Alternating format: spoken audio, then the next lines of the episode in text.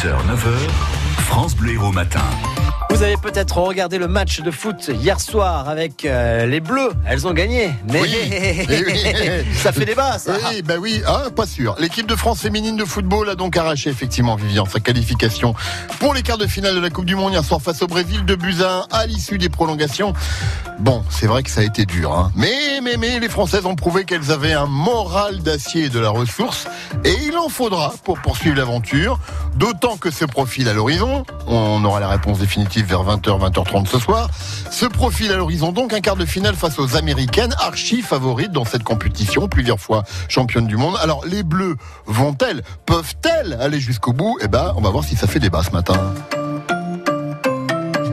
Et on accueille nos deux jouteurs du jour. Bonjour Françoise Mariotti. Bonjour Guillaume, bonjour Pierrot, bonjour tout le monde. Euh, bonjour Françoise qui fait le boulot à ma place, puisqu'elle annonce déjà le deuxième jouteur. François, je rappelle que vous êtes psychologue à Montpellier. Et donc, Pierrot Lezigo, Pierre Guiraud. Bonjour Pierre. Bonjour à vous tous. Gardien de nuit dans un foyer d'accueil pour enfants à Lodève. On va commencer, Pierrot, si vous le permettez, avec par Françoise. Allez, honneur aux dames, hein, c'est la Coupe du Monde féminine. Bien sûr. Euh, Françoise, elles vont aller au bout, les Françaises, ou pas? Non mais vous pouvez commencer par Pierrot si vous voulez, il n'y a pas de souci. Non, non, mais on commence par vous. Bah écoutez, je me suis couchée très joyeuse, je me relève un petit peu plus inquiète là. Ça sera dur, moi j'y crois. Hein, Ah, la nuit a fait son effet. Ben, disons que si on analyse à froid, il y a, elles ont eu du mal, mais bon, elles sont là, elles ont des ressources, elles sont bien. Bon, il y a une sélectionneuse qui fait son job quand même. Moi j'y crois, franchement j'y crois, j'ai confiance. Est-ce qu'il est un sourire, Corinne Diacre, hier soir, après le, le coup de sifflet final? Ils sont rares, ces sourires, hein, c'est pour ça que je dis ça. Donc ça veut dire que peut-être elle, elle y croit un peu. Donc du coup, vous n'avez pas tout à fait répondu, Françoise. Vous y croyez ou pas? Oui, Oui Est-ce que Pierrot Ligo y croit, lui? Oui, bien sûr. j'y Oh bon, il n'y a pas de débat, allez, on Ah arrête là. Non, non, allez, on arrête là, c'est pas la peine, il n'y a pas de débat. on vous Non, écoute, Pierrot. Ça risque d'être difficile contre les, les Américaines parce qu'elles sont au, au, au foot féminin, c'est que c'est leur équipe de basket euh, au niveau mondial. Ouais. Mais sur un match, tout le monde sait que sur un match, tout- peut arriver. Surtout quand on voit la qualité quand même de, de, de certaines, de, enfin, de certaines, de l'ensemble des joueurs, des joueuses françaises. Quoi. Ouais. C'est-à-dire, qu'est-ce qui vous a, vous, hier soir, particulièrement marqué? La, C'est quoi C'est la qualité physique, c'est la qualité morale Parce que Dieu sait s'il fallait, Ben, il fallait de la je- psychologie hier soir quand même. Hein. Il fallait Oui, un moral fort. Hein. Le moral, il était dans les deux équipes et l'engagement. euh, ce qu'on remarque sur ce mondial, c'est que chez toutes les équipes féminines, il y a de l'engagement et du moral. Euh, moi, je, je pense à la qualité de, de- de- des joueuses, en particulier de deux ou trois cadres de l'équipe qui ont survolé le match Mm. et qui peuvent à elles seules, si elles sont à 100%, euh, ben, passer les États-Unis au prochain tour. Et on pense notamment à notre Montpellieraine euh, Valérie Gauvin, mais, mais pas que. Euh, Françoise, euh, vous, me dites qu'entre hier soir et ce matin, bon, euh, en analysant froidement la situation, vous- vous- ça va être dur. Mais bon, c'est ces Américaines, on les a battues il y a quelques mois quand même euh, en match amical. Bon, c'était un match Oui. amical. hein. Non, mais je dis que ça va être dur parce que j'essaie d'être réaliste, de pas me laisser emporter euh, par mes émotions.